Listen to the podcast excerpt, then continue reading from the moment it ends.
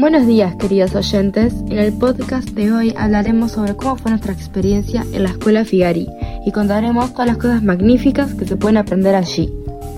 Comenzamos nuestro recorrido por la escuela Figari con la explicación de la directora Gabriela Castro de cómo se veía la antigüedad esta misma.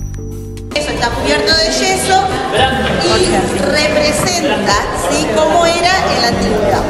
¿Ah? Los arquitectos la dejaron tal cual para que vieran cómo era la construcción. Tienen entonces una parte que es patrimonial de todo esto. Ven que abajo hay una fuente, pero en verdad esta fuente ¿sí? tiene la piedra y está vinculado con lo que sería la claraboya. Lo mismo que el damero de mármol del piso, que es piso de época. Hay partes que son reconstruidas y otras que son del 1900. La escuela Figari podemos observar que se puede subir por un ascensor o una escalera de mármol. La escalera de mármol nos lleva a toda la parte del edificio histórico y después llevan en paralelo a los talleres que los explicaremos más adelante. Ahora mismo vamos a explicar brevemente lo que es el segundo piso y qué podemos encontrar allí, así tenemos un poco más de contexto. En el segundo piso encontramos la sala de profesores, la administración y la inscripción, donde, en caso si nos queremos inscribir, nos recibirá Gastón y Claudia.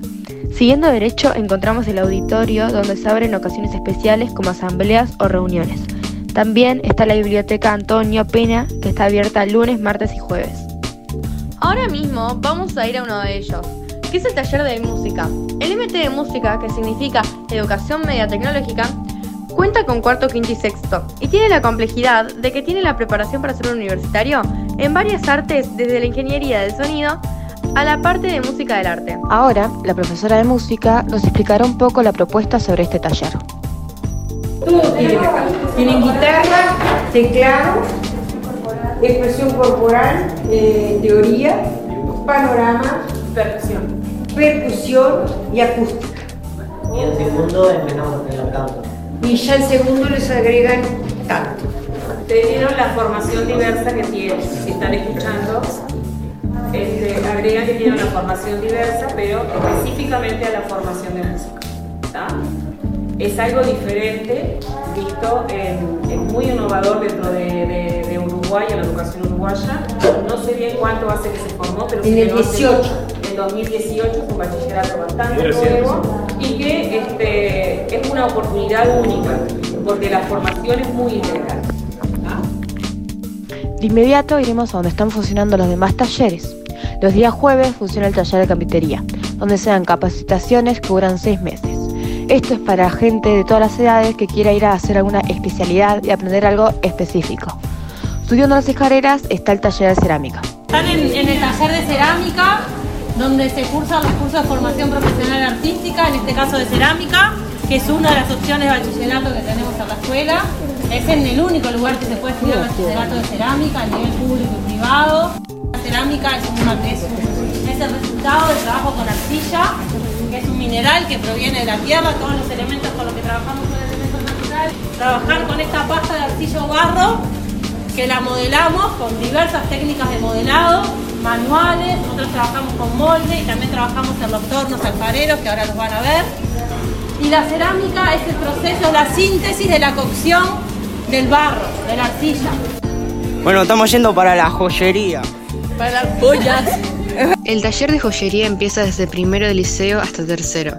En tercero es lo más parecido a una mesa real a la de un joyero. El mundo de las, de las alhajas, en el mundo del taller, que nos permite trabajar en una cantidad de herramientas que habitualmente no lo, no lo hacemos en casa, ni, no usamos destornillador acá, así que imagínense si serán tan, tan distantes, las, tan diferentes las herramientas entre casa y lo que es el taller de joyería.